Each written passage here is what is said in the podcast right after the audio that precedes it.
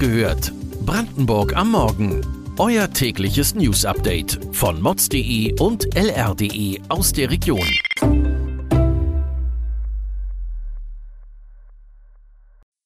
Guten Morgen Brandenburg.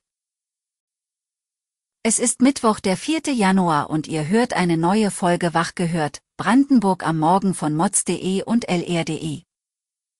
Treue Hörer haben es schon in der gestrigen Folge gehört, der RE1 schluckt Handys.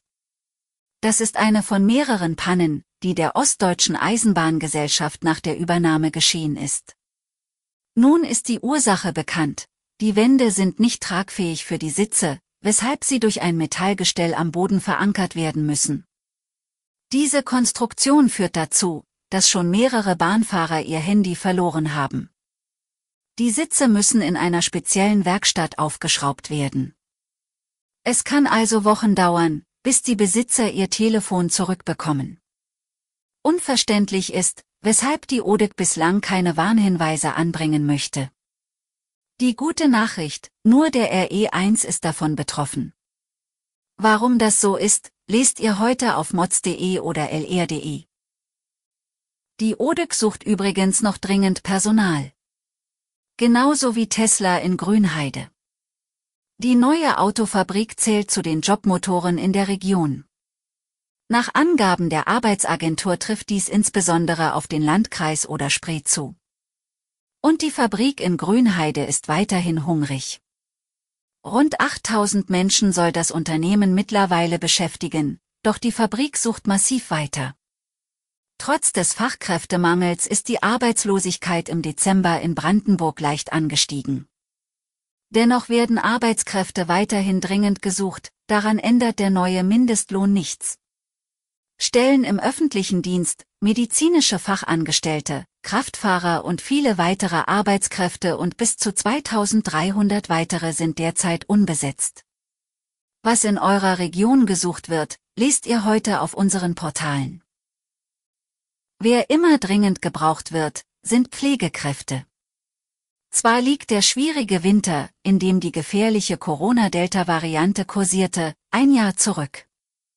Doch Pflegekräfte bewerten die aktuelle Situation sogar als noch schlimmer. Pfleger der Intensivstation eines Krankenhauses in Finsterwalde berichteten unserer Reporterin, dass dies nicht nur an der Grippe und dem RS-Virus liege. Die Personalsituation in den Krankenhäusern ist schlechter denn je, so dass die vollen Stationen die Ärzte und Pflegekräfte permanent unter Anspannung setzt. Das Pflegepersonal steckt also wieder in der nächsten Ausnahmesituation. Kurz vor Weihnachten schockte der Mord an einer Frau in Schöneiche bei Berlin die Region. Mutmaßlich soll der Enkel die 80-Jährige in ihrem privaten Friseursalon getötet haben. Der Mann sitzt in Untersuchungshaft. Er soll sich schon vorher auffällig und gewaltvoll verhalten haben, berichten Einwohner unserer Reporterin. Brisant ist, dass der Mann als Horterzieher arbeitete und es gegen ihn schon Vorwürfe der Bedrohung und Körperverletzung gab.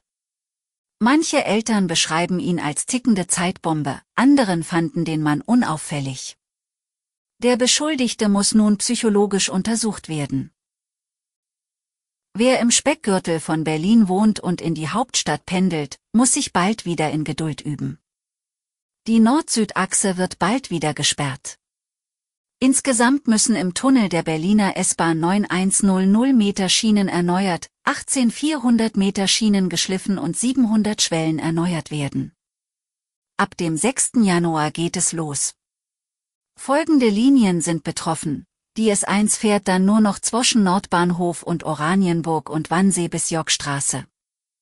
Die S2 fährt nur von Marlow bis Südkreuz und dann wieder ab Nordbahnhof bis Bernau.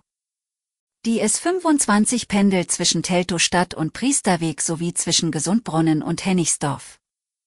Die S26 pendelt zwischen Teltow-Stadt und Priesterweg und unter der Woche auch zwischen Gesundbrunnen und Weidmannslust. Auf den gesperrten Abschnitten fährt ein Ersatzverkehr mit Bussen. Weitere Hintergründe und Infos zu den heutigen Nachrichten findet ihr auf unseren Portalen. Morgen, am Donnerstag hört ihr wieder die nächste Folge Wach gehört, Brandenburg am Morgen. Kommt gut in den Tag.